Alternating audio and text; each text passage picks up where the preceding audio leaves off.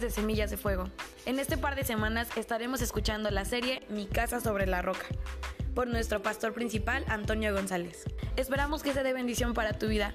No olvides de compartirlo en tus redes sociales con tus amigos y tus familiares.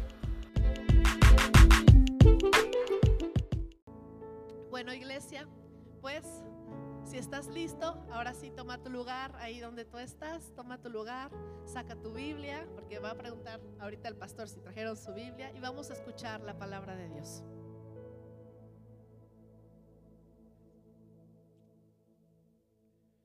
Ok, buenas noches, iglesia, ¿cómo están?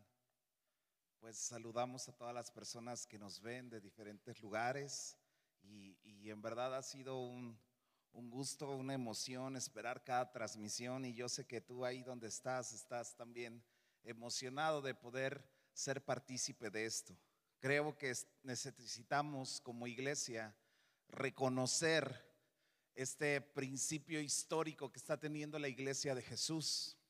Realmente estamos viviendo un tiempo eh, muy, muy de Dios, pero también nunca en la historia de la iglesia habíamos pasado esto. Así que yo quiero animarte a que podamos orar por todas las personas que están trabajando en el sector salud.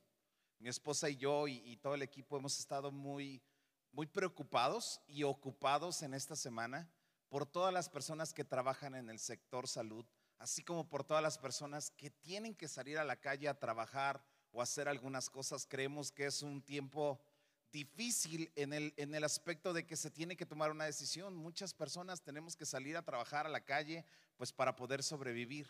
Y encontramos como que dos bandos, un bando diciendo, qué bárbaros, ¿por qué salen a la calle? Y el otro bando diciendo, pues si no salgo no como. Y, y es, una, es una pelea que ni siquiera necesitamos enfrascarnos. Creo que los que tienen la oportunidad de quedarse en casa, porque tienen un sueldo fijo, porque tienen esa bendición de estar en casa, ayúdennos a orar por las personas que salimos a trabajar. Vamos a tomar todas las precauciones, vamos a obedecer a nuestras autoridades. Y yo te animo, por favor, te animo, que, que, que si tú no tienes nada que salir a la calle, te lo ruego, por favor, no salgas. Son tiempos de guardar esta cuarentena, son tiempos de obedecer a nuestras autoridades. En esta semana eh, eh, mandaron una, una hoja de gobierno a todas las asociaciones religiosas diciendo que ya no tuviéramos reuniones masivas, que ya no nos reuniéramos en las iglesias, sino que pudiéramos nosotros transmitir por medio de las redes sociales la palabra de Dios. Entonces, yo creo que, que eso es muy bueno, eso es muy de Dios, donde nuestro mismo gobierno, nuestro presidente y nuestros gobernantes están diciendo, pero, pero háganlo por medio de las redes sociales. Es así como que el banderazo donde todo ya cambió en la historia de la iglesia. La iglesia ya cambió su manera de efectuarse, ya, mudó la manera de hacer iglesia, ya cambió la manera de hacer iglesia y todos nosotros necesitamos entender esta parte. Así que iglesia, yo te animo a que tú y yo podamos orar por cada persona que tiene que salir a la calle. Te repito, si no es necesario que tú salgas, te pido que no salgas, pero vamos a orar. ¿Ok? Quiero leer, antes de, antes de orar, perdón, antes de orar, quiero leer una, una porción de un libro de Martín Lutero cuando estaban lidiando con la peste negra. Dice, él escribió estas sabias palabras que nos pueden ayudar e informar en la manera que abordamos y las, y las cosas que suceden en este mundo, en este momento. Martín Lutero escribió esto y dijo, le pediré a Dios misericordiosamente que nos proteja. Luego fumigaré Ayudaré a purificar el aire. Administraré la medicina y la tomaré. Evitaré lugares y personas donde mi presencia no sea necesaria para no contaminarme y por lo tanto infligir y contaminar a otros y así causar su muerte como resultado de mi negligencia. Si Dios quisiera llevarme, seguramente me, me acontecerá y he hecho lo que esperaba de mí, por lo que no soy yo responsable ni de mi propia muerte ni de la muerte de los demás. Sin embargo, si mi vecino me necesita, no evitaré el lugar o la persona. Iré libremente como se, me, indicó anteriormente. Mira, esta es una fe tan temerosa de Dios porque no es descarada ni imprudente y no tienta a Dios. Y creo que son cosas que necesitamos abrazar tú y yo. Oramos, iglesia. Señor Jesús, sabemos que estamos en tus manos, sabemos que dependemos de ti. Y esa es nuestra confianza y esa es nuestra paz. Esa es la fe en la que nosotros vivimos, Señor. Pero hoy te pedimos, Señor, por toda la gente que tiene que salir por cualquier circunstancia. Te pedimos por todas esas personas que trabajan en el sector salud, que están atendiendo a la gente, por los doctores, por los enfermeros, por, por cada médico, cada especialista, Señor. Guárdales, Señor. Libra su vida de la muerte, te lo pedimos. A todos aquellos empresarios, comerciantes, Señor, que tienen que salir a buscar el sustento, Señor. Guárdales, ayúdales, protégeles, Señor. Te rogamos, Señor, que tú nos cuides. No entramos en contienda, Señor, solamente te pedimos que nos cuides y que nos ayudes y que nos des la sabiduría y la prudencia para hacer todas las cosas. En el nombre de Jesús. Amén. Ok. Bueno, pues para los que trajeron su Biblia, ¿verdad? Quiero, veo aquí una hermana que no trae su Biblia, aquí otro hermano que se está durmiendo. Y no sé, iglesia, si quieren que digan nombres para que se sientan familiarizados de todas las personas que se duermen. A, ver, a ver, el hermano Santiago, por favor, no se duerme, hermano Santiago. ok, todo, todos los hermanos, doctor, no se esté durmiendo, no esté platicando, por favor. allá está nada más con el teléfono. Ya me imagino, los extraño, ya me estoy volviendo loco, iglesia, por favor, oren por mí porque me estoy volviendo loco, este encierro me está volviendo loco. Pero ahí en tu casa, si tienes a tus hijos que están ahí con el celular, que nada más están atrasando la transmisión, y luego me dicen, pastor, es que está bien atrasada la transmisión y no sé qué. Ah, bueno, dile a todos tus hijos que, apaguen su teléfono y que vean en un solo dispositivo la predicación. Ok, eso es parte de, de lo que quería yo decir, que como pastor no puedo decir y no los puedo ver, ¿verdad? Pero ok, vamos al punto, vamos a lo que venimos. Evangelio de Lucas, capítulo 19, verso 1.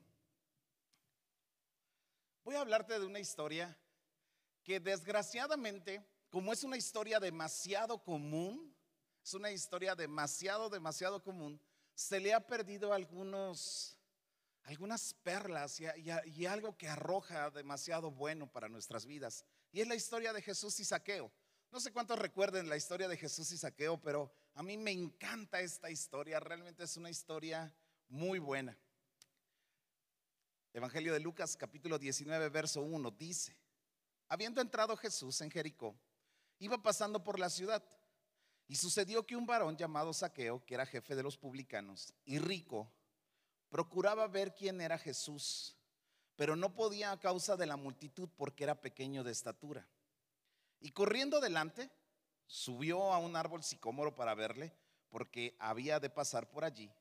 Y cuando Jesús llegó a aquel lugar, mirando hacia arriba, le vio y le dijo, Saqueo, date prisa, desciende, porque hoy es necesario que pose yo en tu casa. Entonces él descendió a prisa y le recibió gozoso. Al ver esto, todos murmuraban diciendo que había entrado a posar con un hombre pecador.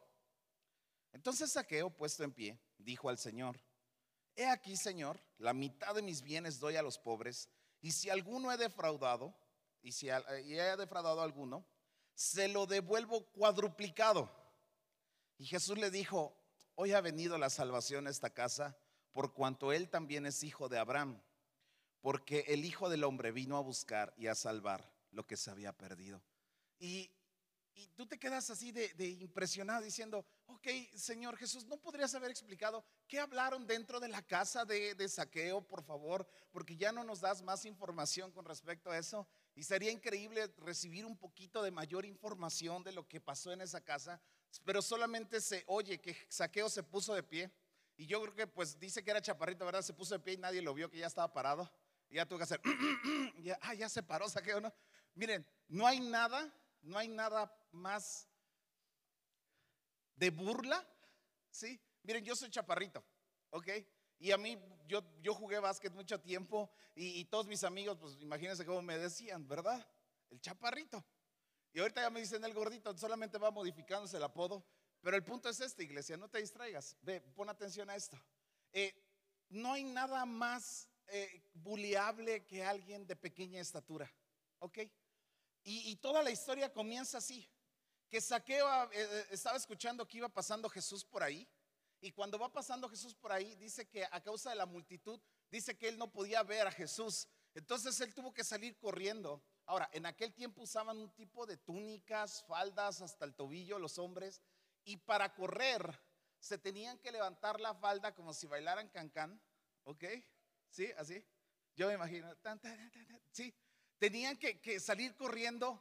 Y él sale corriendo, se sube al árbol. Y cuando se sube al árbol, está arriba del árbol y, de repente Jesús lo ve y le dice, saqueo, desciende de ahí porque tengo que ir a tu casa.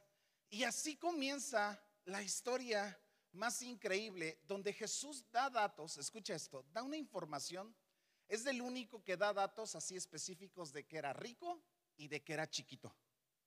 ¿Sí? En toda la Biblia no encuentras otro dato igual.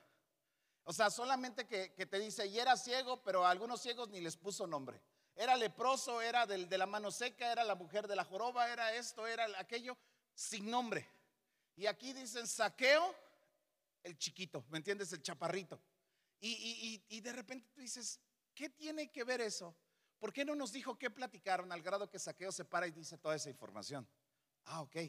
Tiene un significado muy, muy importante y le pido al Espíritu Santo que me ayude a hablártela. Esta multitud Quiero, quiero ejemplificarla así. Ahorita que has estado en casa, no sé si te han dicho que más estorba, más ayuda el que no estorba. ¿Sí? ¿A cuántos le han dicho eso ahorita en su casa? Si no, mamá o papá, voltea a ver a tus hijos y diles, más ayuda el que no estorba. Y, yo eh, en estos días, yo estaba en, mi, en, en, la parte donde yo oro, estaba yo leyendo, y va mi hija con la escoba porque quería barrer. Y me dice, necesito barrer ahí donde estás. Y le digo, ah, espérame tantito. Y al rato regresa de nuevo, necesito barrer. Y yo, yo, espérate, o sea, así como que nunca barres. Y ahorita que, ¿me entiendes? Y, de repente yo dije, realmente estoy estorbando, mejor me voy a quitar. Entonces agarré y me quité, le dije, barre, ya ni barrió después, ¿me entiendes? Pero, pero yo me doy cuenta que muchas veces en las casas estorbamos para que la gente pueda ver a Jesús. O sea, a saqueo, escucha esto, por favor a Saqueo le estorbaba la multitud de personas que estaban ahí, porque él quería ver a Jesús, pero no podía ver a Jesús, entonces él se tuvo que subir a un árbol. Y muchas veces nosotros estorbamos a la gente para que pueda tener una relación con Jesús.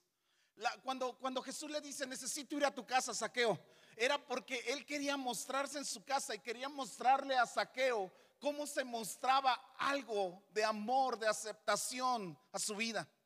Muchos dicen que por mucho tiempo todo el mundo había visto para abajo a Saqueo. Imagínate, Saqueo era un hombre rico, cobrador de impuestos. Y no creo que se haya hecho cobrador de impuestos. Era el jefe de los meros meros. Era un hombre malo, era un hombre que trabajaba para Roma, era de, de, esta gente donde ellos cobraban los impuestos y a veces los cobraban de una mala manera, de una mala forma. ¿Ok? Entonces este hombre se convierte en un hombre malo porque entendemos que era un hombre corrupto, era un hombre que le había robado a la gente, era un hombre que había hecho cosas malas. Y yo creo que todos lo odiaban y yo creo que todos lo miraban chaparrito y decían, ¿cómo no te mueres? ¿Cómo no esto? Y, realmente era un odio hacia Saqueo. Pero ahora un hombre que era Jesús lo había visto en el árbol y le había dicho, desciende Saqueo, desciende. Yo he escuchado a muchos hombres que dice que para que tú aprendas a predicar bien un pasaje de la escritura, necesitas contextualizarlo bien. Y el contexto de esta escritura es que hay un, en el capítulo 18 de Lucas, hay un hombre ciego también. Hay un hombre ciego, perdón. En el verso 35, lo voy a leer. Lucas 18, 35 dice, aconteció que acercándose Jesús a Jericó, un ciego estaba sentado junto al camino mendigando y al oír a la multitud que pasaba, preguntó qué era aquello. Y le dijeron que pasaba Jesús Nazareno. Entonces dio voces diciendo, Jesús, hijo de David, ten misericordia de mí. Y los que iban delante le reprendían para que se callase, pero él clamaba mucho más y dijo, Hijo de David, ten misericordia de mí. Entonces Jesús, deteniéndose, mandó a traerlo a su presencia y cuando llegó le preguntó, ¿qué quieres que te haga? Y le dijo, Señor, que reciba la vista. Y entonces Jesús le dijo, recíbela, tu fe te ha salvado.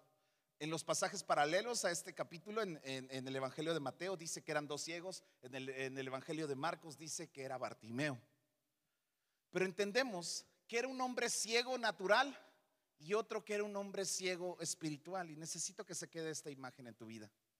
Muchos de nosotros no hemos podido ver a Jesús. Una, porque la gente nos ha estorbado a verle. ¿Sí? Es como las letras de Jesús que tenemos aquí. Mucha gente tenemos que las está tapando. ¿Sí? O sea, es como si estuviéramos así para impedir que vean a Jesús con nuestras acciones, con nuestro comportamiento, con nuestra personalidad. Y somos familias que nos hemos acostumbrado solamente a venir a la iglesia, pero no mostrar a Jesús en nuestra casa. Somos familias que hemos estado en, el cristianismo, pero hemos dañado a otras personas. Lo digo empezando por mí que no muestro a Jesús de una manera correcta, no enseño quién es verdaderamente Jesús, solamente quiero saciar algo en mí. Ahora, tenemos un ciego, o sea, tenemos un ciego físico y tenemos un ciego espiritual, que, que por su tamaño, por ser chaparro, era un hombre que buscaba una aceptación en particular. Era un hombre que deseó saciarse de bienes materiales, deseó saciarse de quitarle lo que otras personas tenían, deseó saciarse, saciarse, saciarse. Y no sé si veas esta referencia como esa persona que tiene muchas debilidades y tiene una fortaleza y presume su fortaleza. Porque todos los que tenemos una debilidad o algo que queremos tapar, presumimos mucho más lo que es nuestra fortaleza. Y es como un método de defensa que ha llevado el mundo entero el tiempo en el que estamos viviendo, el tiempo que está viviendo la iglesia en este momento, el tiempo que estamos viviendo todas las familias, estamos sacando nuestras peores crisis y nuestros peores traumas de las cosas que nos han validado solamente y no de las cosas que hemos tenido enterradas y ocultas y escondidas atrás de nosotros. Familias que en lugar de ayudarnos y bendecirnos, nos estamos robando unos a otros. ¿Robando qué? Robando amor yo, yo, encuentro a muchos hijos robándole a sus padres y exigiéndoles de más. Encuentro padres exigiéndole de más a sus hijos. Yo he tratado con varias personas, con muchas personas, donde me han dicho, es que mi padre me exige esto, mi madre me exige aquello, y de repente somos personas, no en este momento el problema, sino de nuestras raíces, de nuestros principios, de lo que hemos vivido antes. Eso ha sido un problema, porque somos personas carentes, voy a, voy a llamar la estatura de saqueo como personas no completas en algo, porque no sé por qué lo refirió así Jesús, pero personas no completas en algo, que ahora buscamos saciarnos de lo que los demás tienen. Buscamos que, que, alguien más nos resuelva la vida, que alguien más nos ayude, que alguien más nos dé, que alguien más deposite confianza sobre mí, que alguien más me valide, que alguien más haga algo. Pero realmente lo que nosotros solamente mostramos, porque la codicia de saqueo o el deseo que tenía saqueo simplemente era un deseo de tener de más. Y que no le importaba a la demás gente, le importaba mucho tapar su carencia. Y es donde habla Jesús y dice, ok, este es el problema, saqueo. Que tú tienes mucho, mucho dinero o tienes muchas cosas, pero de personas que no te pertenecen. Pero todo lo que tú tienes, las riquezas, la fama, porque se cree que Jericó era un lugar como que muy nice, no sé cómo explicarlo, era como el Cancún de México, era como una zona turística, el clima, era un lugar hermoso, aunque había sido un lugar destruido y maldecido por un tiempo, pero había otra parte que estaba reconstruido y era un lugar, era como un oasis. Todo lo que leo acerca de Jericó, todo lo habla así como un lugar hermoso. Y dicen que la casa de saqueo, según historiadores de ese tiempo, dicen que la casa de saqueo era la casa más hermosa de todo Jericó. Pero era un hombre que había tenido tantas cosas atrás. ¿Por qué hablo de este tema? Porque ahora en las familias está saliendo lo peor de nosotros. Está saliendo nuestros peores traumas. Estamos enfrentando esta crisis con nuestros peores traumas. ¿Y sabes qué? Esta crisis solamente nos va a desgastar a unos y a otros. Apenas está empezando la cuarentena para México. Apenas está empezando toda esta situación. Necesitamos abordar este tema porque creo que la historia de saqueo, en el Evangelio de Lucas, Lucas que era un doctor, Lucas que era un hombre que, dio otra perspectiva del Evangelio y, y mencionó una manera diferente el Evangelio en comparativa de los demás. Él habla solamente de esto. y dice estas palabras como si saqueo. Es, eh, de, de, ahí viene la entrada triunfal y ya de ahí viene la crucifixión y vienen muchas cosas más adelante. Pero se cree que esa es la última casa que Jesús fue a restaurar algo. ¿Sí? Según el Evangelio de Lucas. Entonces, en la última casa donde Jesús va a restaurar algo, llega a la vida de Saqueo y le dice, mira Saqueo, el problema no es de que tengas dinero, el problema no es de que tengas cosas, el problema es que no has sacado tu temor a todo lo que tú tienes de tu insuficiencia, de la crisis que tú tienes en lo personal, de las cosas malas. Y creo que todos tenemos cosas malas. Educamos a nuestros hijos según nuestros traumas, ¿sí? Eh, eh, llevamos un matrimonio según nuestros traumas. Y todos nosotros empezamos a formar cosas y empezamos a vivir cosas según nuestros traumas. Se cree que Saqueo tenía un trauma muy fuerte aquí. Y estamos hablando de un trauma muy fuerte de un hombre que le iba bien. Todo era odiado, pero le iba bien. Ahora, quiero avanzar. Un hombre rico pero vacío por dentro y con excesos insatisfactorios, con carencias, con traumas. Dice que cuando Jesús lo miró, le dijo, desciende. La palabra desciende es la misma palabra que ocupamos, que, que, se, que se encuentran en las escrituras, cuando dice que todo valle que esté alzado y todo hueco que esté tiene que ser nivelado. Y esto habla acerca de que nadie tenga un concepto más alto de sí mismo. Las familias, las casas, la edificación de una casa, el salir de una crisis, el salir de un problema, es en la ubicación. Escucha esto, de que nadie tenga un concepto ni más alto ni más bajo, sino el concepto de quién eres tú. Por eso Jesús lo miró y no le dijo, ah, chaparro, no, no lo miró y dijo, ¿qué hubo? No te había visto. No, no, no le dijo, ah, miserable, tú eres el que le roba al pueblo. Cuando lo miró le dijo, saqueo, desciende.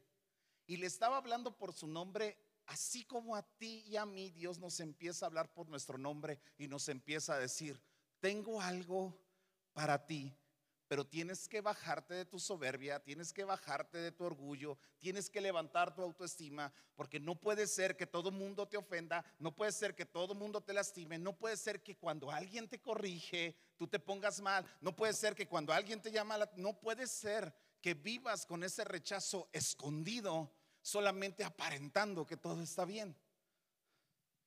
Eso es la parte que le dijo, saqueo desciende, porque el orgullo hace que tú robes a todos los demás y que tú te sientas aún así la víctima.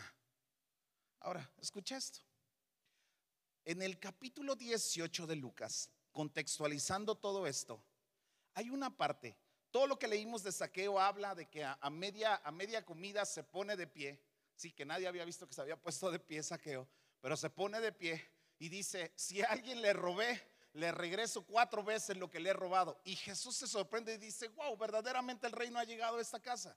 Esta casa realmente se está estableciendo bien, porque aquí hay un principio y no es el principio del dinero. Te lo quiero explicar de esta manera.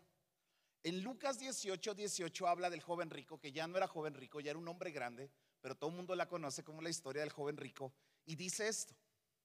Un hombre principal le preguntó diciendo, Maestro bueno, ¿qué haré para heredar la vida eterna? Y Jesús le dijo, ¿por qué me llamas bueno? Ninguno hay bueno, solo Dios. Los mandamientos, ¿sabes? No vas a adulterar, no vas a matar, no vas a robar, no dirás falso testimonio, honra a tu padre y a tu madre. Y él le dijo, todo esto lo he guardado desde mi juventud. Y Jesús oyendo esto le dijo, aún te falta una cosa. Vende todo lo que tienes y dalo a los pobres y tendrás tesoro en el cielo y ven y sígueme. Entonces él oyendo esto se puso muy triste porque era muy rico. Y al ver Jesús que se había entristecido mucho, dijo, cuán difícilmente entrarán en el reino de Dios los que tienen riquezas. Porque es más fácil pasar un camello por el ojo de una aguja que entrar un rico en el reino de Dios.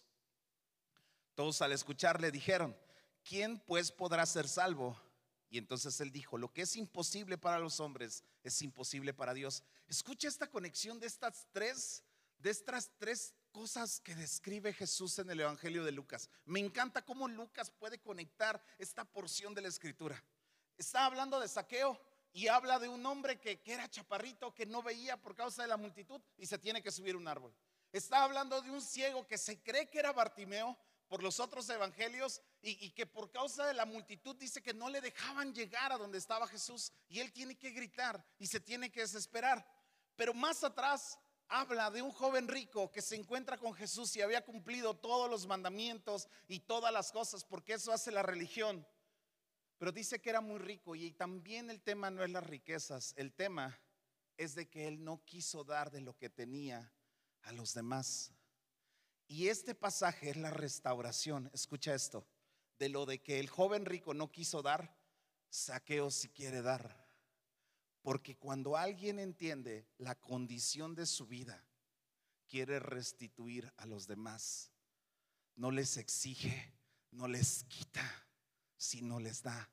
Y el problema del joven rico fue esta, de que nunca, él todo lo que obtuvo, a lo mejor lo obtuvo robándoselo a los demás, robándole atención, robándole respeto, robando, robando, quitando, pero nunca dando nada.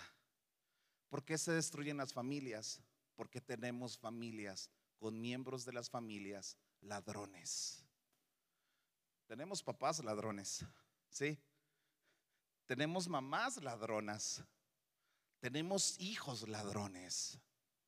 No sé si me estoy explicando, iglesia, pero ¿no será el tiempo donde volvamos al Evangelio y entendamos realmente qué es lo que Jesús quiere hacer? ¿No será tiempo donde el Evangelio realmente toque nuestras vidas y nos cambie para siempre?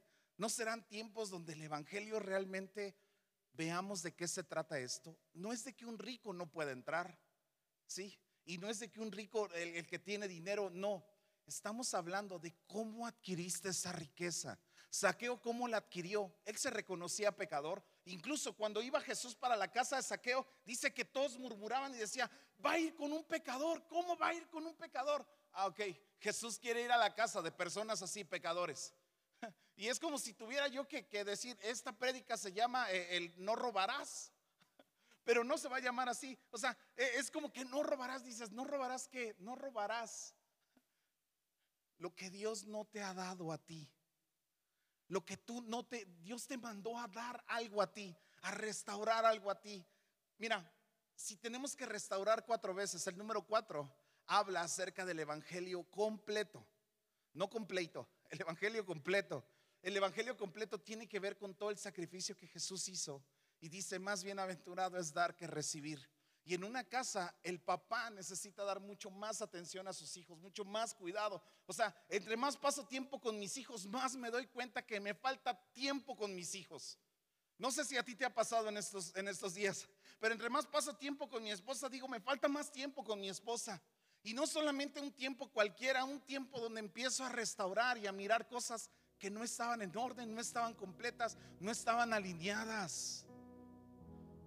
Ese es el problema de que nos hemos olvidado de que a lo mejor ahorita cuando venimos a la iglesia y extrañamos las reuniones dominicales o, los servicios, pero cuando venimos, en momentos venimos y solamente eh, ves a gente llorando. Yo muchas veces he venido a llorar y, y como que siento ese remordimiento porque la gente quiere sentirse en paz, porque la gente busca a Dios para sentirse en paz, no para arrepentirse. Este joven rico, que ya era un señor, un hombre principal, este hombre principal busca a Jesús y solamente lo buscó así como para sentirse bien, no para cambiar su vida, para cambiar de dirección. Más adelante en la Biblia encontramos muchos pasajes, como el de Apocalipsis 3:17. Y dice, porque tú dices, yo soy rico y me he enriquecido y de ninguna cosa tengo necesidad y no sabes que tú eres un desventurado, miserable, pobre, ciego y desnudo. Por tanto, yo te aconsejo que de mí compres oro refinado en fuego, para que seas rico, y vestiduras blancas para vestirte, y que no descubra la vergüenza de tu desnudez.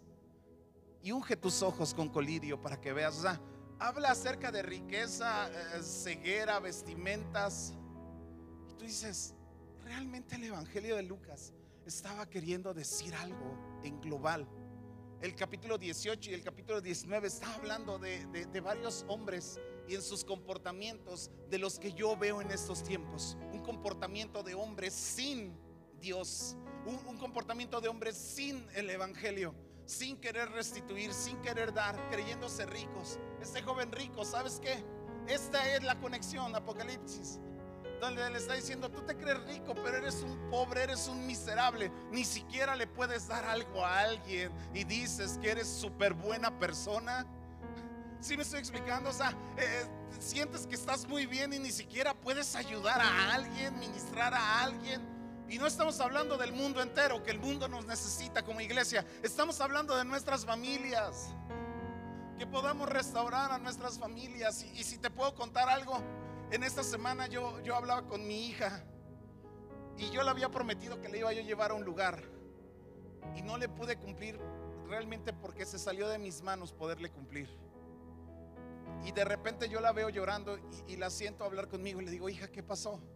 ¿Por qué lloras? Me dice, es que tú me prometiste que me ibas a llevar. Y yo dije, nada más porque tengo tiempo, me di cuenta. Pero si miro hacia atrás, digo, wow, ¿Cuántas cosas he incumplido?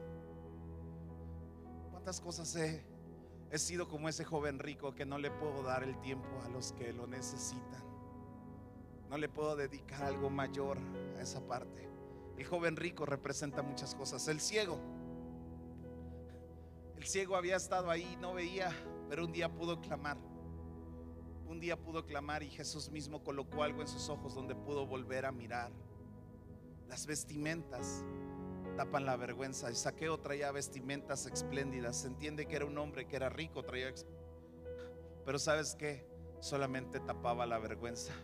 Muchas cosas de las que hacemos, las carreras que hemos estudiado, los trabajos que tenemos, las casas, los carros, la ropa que usamos es para tapar nuestra vergüenza. Yo me pongo a pensar y yo digo, realmente en mi casa mis padres a mí me dieron todo lo que necesité. Creo que hasta me dieron de más. Pero yo muchas veces por, por mi afán siempre me gustaron mucho algunas cosas como a lo mejor los tenis o los relojes o algunas cosas que, que yo deseo mucho y me gustan mucho y quiero tener mucho. Pero cuando tú meditas todas esas cosas que tú quieres tener, llámese cosas materiales, llámese comprarte cosas, llámese, eh, no sé, eres aficionado a tal colección de cosas o no sé, muchas cosas puedo decir. Pero ¿por qué no buscamos y le rascamos un poquito más atrás a ese, a ese deseo que tú tienes? ¿Sí? A ese deseo de aceptación, a ese deseo de, que no te sientas rechazado, de que cuando alguien te regaña tú te vas para atrás y te alejas. O sea, e, esa parte, esa parte, ese, toda esa crisis y esa psicosis que estás sacando en medio de esto. ¿Sí? ¿Sí me estoy explicando, iglesia? ¿Cuál es tu comportamiento? ¿Qué hay atrás? ¿Qué es lo que se te está levantando la vergüenza?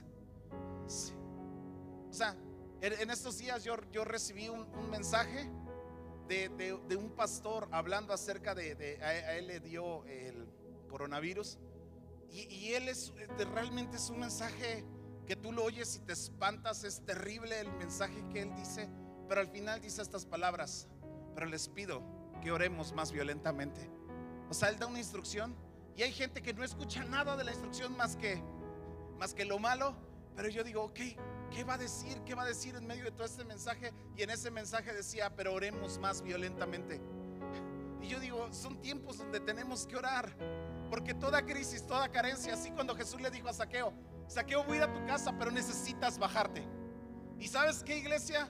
Dios quiere visitar las casas. Jesús mismo quiere venir a las casas de cada uno de nosotros quiere venir su Espíritu Santo, pero tenemos que bajarle ese orgullo y tenemos que subirle a esa falta de, de, no, no, ¿cómo se dice? Esa falta de, de autoestima y esas carencias que tenemos que siempre terminamos espantando al Espíritu Santo y quitando la presencia de Dios de nuestros hogares por todos nuestros rollos, por todos nuestros traumas. Encontré a varios teólogos diciendo acerca de Saqueo que era un hombre muy con muchos traumas y con muchos rollos y que robaba como por venganza de que era chaparrito, de lo que no tenía. ¿Y sabes quiénes somos las personas chaparritas? No físicamente. ¿Sabes quiénes somos las personas chaparritas? Los que no tuvimos un papá, los que no tuvimos una mamá, los que se divorciaron nuestros padres, los que vivimos en pobreza, los que sufrimos de alguna enfermedad, los que tuvimos alguna situación que como que nos marcó, como que no nos dejó completos. ¿Hasta cuándo va a venir a Jesús a llenar todo ese valle vacío, hueco, enterrado, hondo?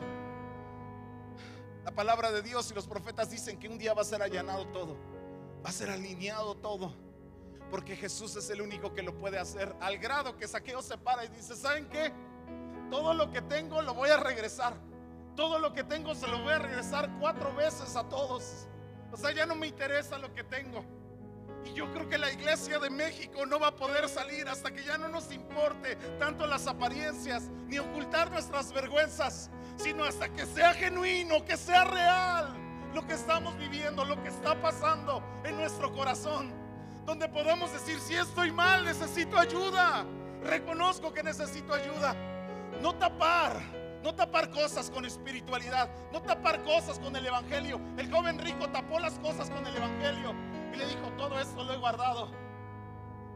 No es cierto. No es verdad. Llevamos muchos años de cristianos y seguimos tapando nuestras vergüenzas. Por eso Jesús le dijo, desciende, saqueo, desciende, que necesito ir a tu casa. Estoy seguro que los primeros que le restituyó fue a los suyos, a los suyos. Todo empezó en la historia de Saqueo, en la vida de Saqueo porque yo creo que oyó de un hombre ciego que Jesús lo había sanado. A la joven viuda, a, la viuda que se le había muerto su hijo, que, que Jesús mismo se lo había resucitado. Todo eso pasaba. Y Saqueo empezó a oír y dijo, pero la gente no me deja ver a Jesús. ¿Qué hago? Nuestra familia, nuestros hijos han oído testimonios de que Jesús hace esto, que Jesús hace el otro, que Jesús puede cambiar nuestras vidas. Pero nosotros estamos tapándole las letras de Jesús. Nosotros estamos tapando esta parte por nuestros traumas, por nuestros rollos. Leía yo una, no sé si era un meme o algo, donde decía, si de esta cuarentena no salimos con algo que aprendimos más de Jesús, que leímos más libros, con más oración, con más restitución a nuestra familia, entonces no sirvió de nada y solamente dejamos pasar la gran oportunidad de nuestras vidas. Deja de tratar a tus hijos como si te debieran. Deja de tratar a tus padres como si te debieran, a tus hermanos, a la gente que está a tu alrededor. Es un mensaje a mi vida. Este es un mensaje totalmente para mí. Yo me siento saqueo. Donde estás diciéndome, Jesús, desciende de la actitud en la que tú estás. Desciende en tu manera de llevar tu familia, desciende en tu manera de ser papá, desciende, desciende. Pero también levanta, porque esa baja autoestima y esos rollos en tu corazón no te van a ayudar en nada. Porque solamente vamos a formar hijos traumados y frustrados y vamos a tener matrimonios que se sobrelleven, pero nunca una realidad del Evangelio. Amada iglesia, te hablo desde lo más profundo de mis entrañas. Te hablo desde lo más profundo de mi ser. ¿A quién le has robado? No, pastor, yo no le he robado a nadie. Ok, el joven rico dijo lo mismo, que había cumplido todos sus mandamientos. Pero a la hora que Jesús le dijo, vas, dale, dale a los que no lo tienen, dale a los pobres, él no quiso, no pudo avanzar dice que se entristeció y él dijo, qué difícil es que un rico entre, qué difícil es que alguien cuando ya se acostumbró a que le den, cuando le dejan de dar, ya no puede vivir. Qué difícil es cuando tú estás alimentando algo que no tienes que alimentar y cambian la actitud. Amados, necesitamos cambiar. El Evangelio nos quiere cambiar. La estadía en nuestra casa nos quería cambiar. ¿Sabes por qué? Porque Jesús hizo todos los milagros en la calle. Pero cuando iba a hacer un trabajo interno, entraba a las casas. ¿Te acuerdas de un hombre que se llamaba Simón? Que lo invitaba, lo insistía, ven a comer a mi casa. Y nada más fue Jesús a su casa y que entró la mujer con el perfume de alabastro y lo rompió y lo, ¿me, entiendes? Lo derramó ahí. En medio de todo eso, Jesús le da una enseñanza a ese hombre y le dice lo que realmente él creía que era cristiano y no lo era. Ahora Saqueo pues, le pudo haber dicho ahí, arrepiéntete, Saqueo, mira esto, esto. Le dice, no, necesito ir a tu casa. Y yo escucho a Jesús diciendo, necesito ir a sus casas, pero cambien esa actitud. Dejen de formar a sus hijos así, dejen de exigir de esa manera. Ojalá me esté explicando, iglesia. Ojalá pueda transmitirte esta gran necesidad. Saqueo fue un hombre restaurado, porque ya no necesitaba de los demás, solamente necesitaba de Jesús. Jesús está hablando por nombre. Jesús está hablando a nuestras personas, a nuestro corazón, porque los quiere cambiar, nos quiere transformar. Quiero terminar así. Quiero terminar orando por ti, diciéndote estas palabras.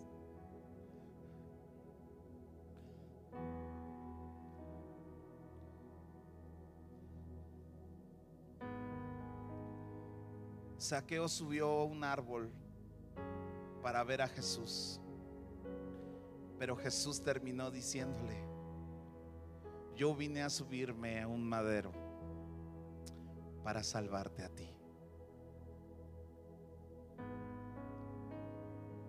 Cuando Jesús miró a Saqueo en lo alto, Saqueo miró por primera vez los ojos de amor de Jesús diciendo, desciende. Porque a una persona cuando le dices que tiene que descender en su orgullo, en su soberbia, lo tienes que decir con amor. Porque no quisiera que en casa le estén diciendo, ya ves, te están hablando a ti, te lo están diciendo por ti. No, yo creo que es momento de rogar a nuestra familia, decir, quitemos todo orgullo y quitemos toda baja autoestima que está en nuestro corazón. Quitemos todo lo que esté dañando, afectando, lastimando nuestras vidas. Es tiempo de que cambiemos nuestra manera de ver a nuestra familia. Es tiempo donde nos despojemos y que le digamos a la gente que está a nuestro alrededor, realmente yo tengo miedo por esto y por esto y por esto. Yo estoy así por esto, por esto, por esto. Ayúdenme para que Dios me cambie y que podamos orar a Jesús diciéndole, Señor, cámbiame de todo trauma de mi infancia, de todo trauma de mi casa, de toda carencia de mi casa, de toda inseguridad de mi casa, de toda persona que, toda, todas las personas que no estuvieron en mi hogar, que me hicieron falta, de todo lo que perdí en mi infancia. Estamos hablando de cosas que pasaron en casa de tiempo atrás, de cosas que sucedieron atrás en nuestras vidas. Estoy hablando de eso, amados. Estoy hablando de eso que sucedió. Porque ahora somos el resultado de eso que pasó antes. Pero lo que hagamos hoy va a ser el resultado del día de mañana. Y es el momento donde dice Jesús, voy para las casas. Voy para las casas de toda la humanidad. Voy para la casa de México. Voy para la casa de Jalapa. Voy para la casa de las familias de la iglesia Semillas de Fuego. Voy para la casa. Voy para allá. Y oro en el nombre de Jesús. Para que entre Jesús a las casas y tome con su Espíritu Santo y libere de toda, de toda tristeza, de todo trauma, de toda ansiedad en el nombre de Jesús. Oh. En el nombre de Jesús, yo puedo sentir al Espíritu Santo. Yo puedo sentir, yo puedo sentir su Espíritu. Ven y toca, ven y toca, Espíritu. Ven y toca,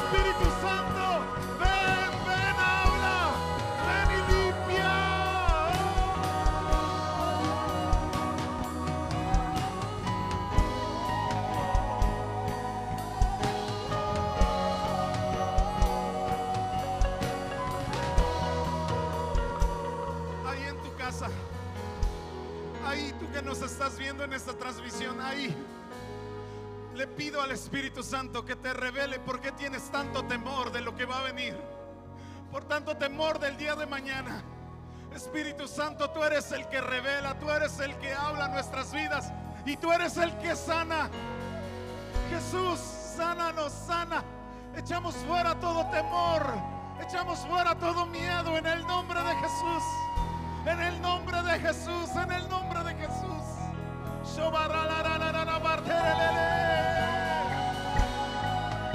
Todo miedo salga en el nombre de Jesús. Todo temor salga del corazón.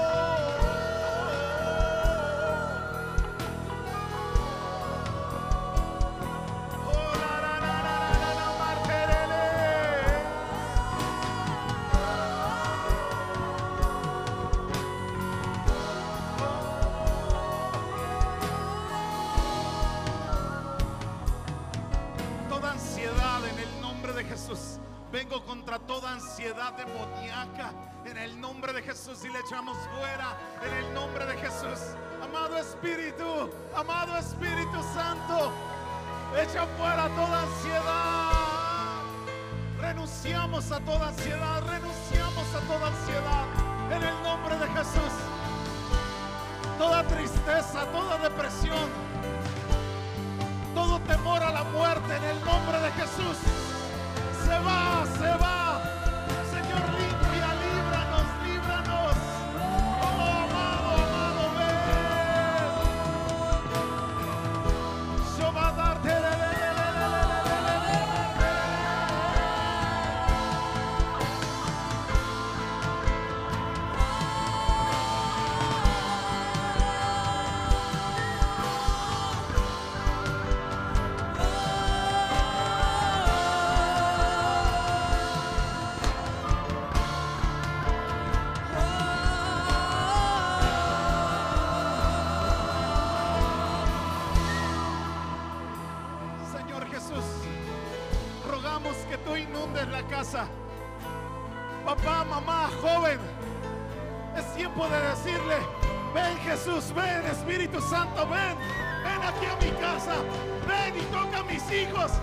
¡Maldito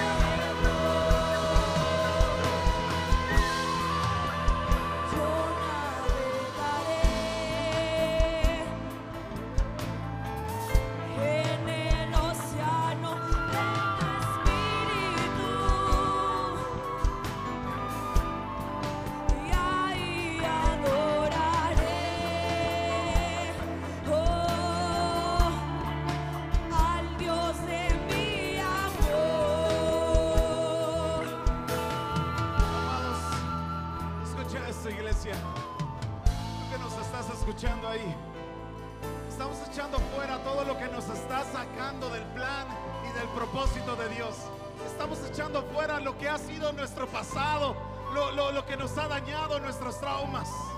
Pero ahora, ¿qué vamos a hacer? Conforme a la palabra. ¿Qué se va a establecer como un principio? Principios de honra, de amor, de bendición, de bondad. Señor Jesús, háblanos y llénanos, Señor, para aprender a restituir en nuestra casa, para que seamos familias funcionales, Señor, delante de ti. Familias que restituyen a los demás, familias que bendicen, que edifican a los demás, familias que ayudan a los demás, familias que caminamos de tu mano. Jesús esperó a Saqueo. Jesús esperó a Saqueo.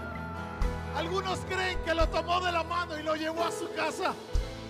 Pero eso no lo dice la Biblia. Es lo que algunos creen. Pero lo que yo sí creo es de que Jesús nos está esperando y dice, entramos juntos a restaurar esta casa. Entramos juntos a cambiar esta casa. Jesús sigue tocando la puerta. Jesús sigue tocando y sigue diciendo, yo quiero entrar. Yo quiero entrar a tu hogar. Yo quiero entrar a tu casa. Yo quiero refinarla en fuego para que salidos de esta prueba, salidos de esta situación, regresemos fortalecidos, regresemos llenos de Él y que nada se escape, nada se escape. Iglesia, ahí en tu lugar, ¿por qué no levantas tus manos y le decimos, Señor, tú eres el que puede cambiar mi historia y la de mi casa? Quiero restituir. No solamente es un remordimiento, es un arrepentimiento donde cambiamos nuestra manera de vivir en el nombre precioso, en el nombre precioso, en el nombre precioso de Jesús, de Jesús, de Jesús,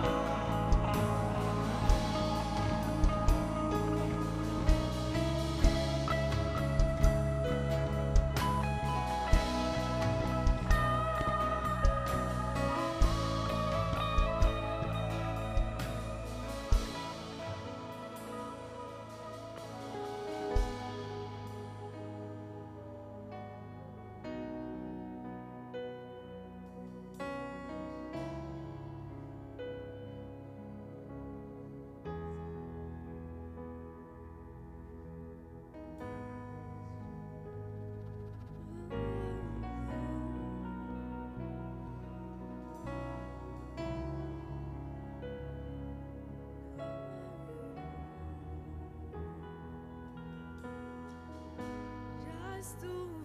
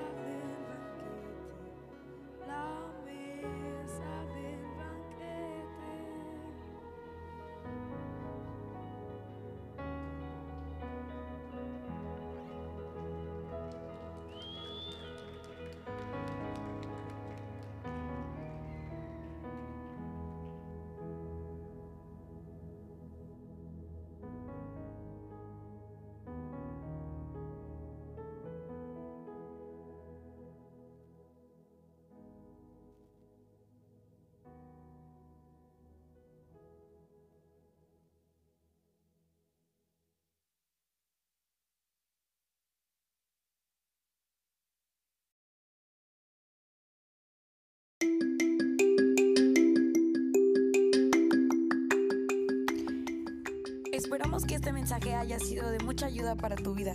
Síguenos y comparte este mensaje en redes sociales con tus amigos y tus familiares. Es momento de ser luz. Nos vemos pronto, iglesia. Te amamos.